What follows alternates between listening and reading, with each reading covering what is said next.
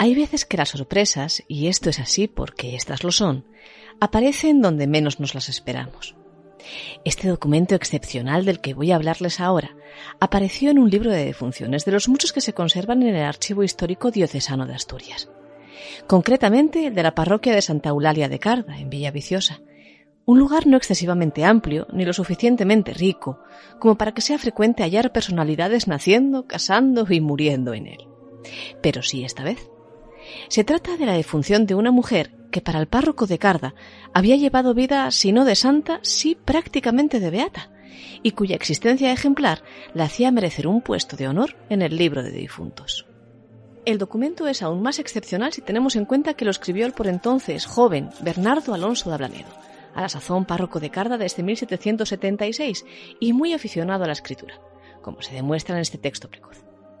Lo fue tanto que acabaría por ser considerado el primer cronista del concejo de Llanera, donde arribó años después para ocuparse de la parroquia de San Cucao. En 1804 publicó su descripción y noticias del concejo de Llanera, la obra que le ha conferido el honor de cronista. Emilio Marcos Vallaure llega a calificar a Bernardo Alonso de Ablanedo como ilustrado asturiano, definición que desde luego no es muy acertada si la ponemos en comparación con la relación de lo que Alonso considera virtudes en el siguiente texto. Ilustrado no suele ser sinónimo, en términos históricos, de letrado, pero vamos a lo que vamos, al meollo. Dice así. El 15 de febrero de 1784 se murió Ana María Alonso, legítima mujer de Diego Pascual Fernández, mi feligrés, en el lugar de Montoto, de esta mi parroquia de Santa Eulalia de Carda, y en 17 del mismo recibió sepultura eclesiástica su cadáver en la iglesia parroquial de dicha mi parroquia, en su capilla mayor, al lado de la epístola en la sepultura, que pega con la pared de dicha capilla por aquel lado, y es la primera de las cinco que únicamente hay en ella, empezando a contar por el mismo lado de la epístola. En el matrimonio con el Diego tuvo una hija llamada María, hoy casada con Francisco del Rivero, mi feligrés. Recibió el sagrado viático y extrema unción. Pocas horas antes de morir convocó a su familia, marido, yerno e hija, y después de exhortarlos vivamente a la paz y a la virtud, y encomendar a estos el cuidado de su marido, suplicó a éste que diese a Nuestra Señora del Patrocinio, venerada en dicha mi parroquia, la limosna de veinte reales para ayuda de comprarla un vestido. Y no hizo más testamento ni dispuso otra cosa. Hasta aquí tenemos una partida de función ciertamente extensa, ya que no suelen darse tantos detalles en las partidas ordinarias acerca de las circunstancias de la muerte ni del enterramiento. Pero es en el anexo posterior en el que nos encontramos la verdadera rareza de este documento, porque el párroco, que lo lleva siendo ocho años de la difunta, decide narrar la existencia ejemplar de la misma, en cuanto a mujer cuidada de la Iglesia y temerosa de la religión, y tanto. Empecemos. Anótase aquí la vida y conducta de esta mujer, por haber sido ejemplar. Esta mujer nació y fue bautizada en San Félix de Oles, de este concejo, hoy arciprestazgo de Villaviciosa. Sus padres se llamaban Domingo Alonso y Catalina de Tuero, del vecindario de Oles. Se crió y educó en compañía de don Juan González, presbítero, cura propio de esta parroquia, a quien sirvió hasta su matrimonio. Fue siempre de ejemplar virtud. Especialmente sobresalían en ella la obediencia a su marido, la prudencia en el gobierno temporal y espiritual de su casa y familia, una suma paz en ella y con el vecindario, una profunda humildad, grande respeto a los sacerdotes, una ansiosa devoción a la misa y a oír la santa doctrina, y la oía con humildad, sin embargo de estar instruida en ella, cuanto ordinariamente cabe, y es posible en personas sin letras. Era obediente al confesar, y sin embargo de su estado y ocasiones que en él ocurren, jamás juró, sino una vez, y entonces con todos los requisitos en una causa matrimonial.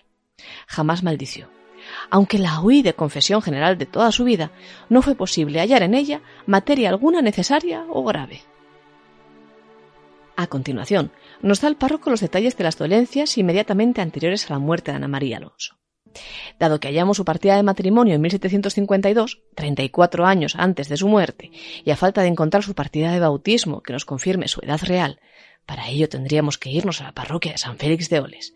Podemos deducir que Ana María murió relativamente joven. Quizás no hubiera llegado a los 60 años. De cualquier manera, todo apunta a que fue una infección no controlada o incluso un cáncer de vejiga lo que la llevó a la tumba. Nos refiere el cura unos intensísimos dolores al orinar, tan intensos que llegaban a hacerle perder el sentido, llagas en la zona genital y además que aquellos problemas de salud no eran nuevos. Por espacio de dos años antes de su muerte, padeció con paciencia intensísimos dolores de mal de orina, hasta quedar toda llagada, y mucho tiempo antes padeció y sufrió lo mismo, aunque con menos dolor, pero con la misma paciencia. Y solo le faltaba para la más heroica paciencia el grado de gozarse en sus trabajos y dolores, y aunque, según su irracional apetito y voluntad inferior, lo sentía, y quejaba en sus dos últimos años, porque en ellos llegaron a serle muy intensos, tanto que varias veces la imposibilitaban para toda acción humana y la dejaban sin uso alguno de la razón, no obstante, siempre conservó en ellos una buena conformidad con la voluntad de Dios y una resignación amorosa, según su voluntad y apetito racional o superior. Ana María, obviamente muy frecuentadora de misa y de confesión, mostraba tal humildad hacia su persona que solía negarse a que le fuera suministrada la comunión, por no considerarse digna de ella. Solo la tozudez del párroco acababa convenciéndola de ello finalmente entregó su alma a Dios en actual ejercicio de las virtudes, en que se hallaba bien instruida y en que en su vida vivió siempre ocupada. Tal era su conducta, que no tenía frivolería alguna de las comunes a las gentes o almas comúnmente graduadas de beatas. Frecuentaba los sacramentos en mayor frecuencia cada quince días y por lo ordinario cada mes, y eso con mucha humildad, reconociéndose indigna de llegar a ellos y muchas veces llegaba a la comunión por obediencia únicamente al confesor, y así todos la veneraban y respetaban y admiraban su virtud, especialmente su misericordia y compasivo corazón, para con todos los que para algún socorro la buscaban y hallaban siempre en cuanto permitían sus cortas facultades en tanto en cuanto la declaración de santidad correspondía y corresponde aún, y de forma bastante compleja, además, exigiendo además la consecución de dos milagros, o en su defecto, un milagro y haber muerto como mártir, tan solo al sumo pontífice. Nuestro párroco desea dejar claro en el siguiente párrafo que no quiere con este texto incurrir en aquello en lo que no le llaman, sino tan solo, únicamente, destacar las virtudes de Ana María Alonso. Nadie extraña mi extensión en su cláusula de difunta, porque si en cualquier comunidad de religiosos, cuando muere alguno de singular virtud, se anota su vida, habiendo fallecido esta mujer en esta comunidad de mi parroquia, me pareció no importuno dar razón de su vida para en los futuros tiempos, por haber siempre en los ocho años que fui párroco notado en su conducta que reinaba Dios en su alma con más que ordinaria presencia, según llevo expuesto. Y eso según y en mi muy limitado juicio, que someto y rindo al de Dios y la Iglesia, y no es mi ánimo de graduarla de santa, sino únicamente exponer aquí mi tal cual juicio cerca de su vida. Lo firmo en mi casa de habitación a 17 de febrero de 1784. Pero no acaba aquí la cosa.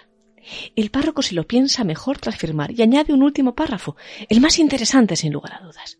Si estaban esperando, queridos oyentes de este podcast, chicha de la buena, ahí va. Otro sí. Añado que esta mujer se casó únicamente por obediencia a su señor amo, que miraba como a director espiritual. El comercio conyugal admitió y admitió cuando y según la justicia le prescribía solamente, venciendo por amor a esta virtud su muy grande repugnancia al acto venerio, nacida ya de su natural, ya también, y no poco, del amor a la honestidad. Su pasión dominante era la ira, mas sin embargo sofocaba y refrenaba en sí perfectamente los ímpetus de esta pasión, y solamente se manifestaban en la mutación de su semblante, aunque su condición era en extremo iracunda. Y para con los demás domésticos y extraños, observaba perfectamente el proverbio de Salomón al capítulo 15, Responsio molis mitigat iram, pues con su dulce y suave trato mitigaba a cualquiera persona irada.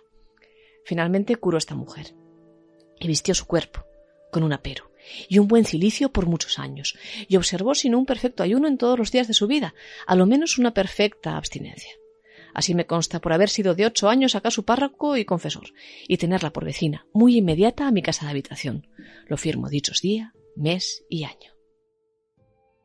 Es decir, que a la buena Ana María el acto carnal le causaba tanta irritación que pasó no pocos años con la ira amargándole el semblante, hasta que, finalmente, y presuponemos que cuando cumple con su objetivo de dar heredera al matrimonio, se encierra en la más absoluta castidad y culto al dolor. Y es que el uso del cilicio, entendido como una túnica de áspera tela raída y sucia que irritaba la piel y generaba por su inmundicia frecuentes erupciones cutáneas, siempre había sido muy polémico.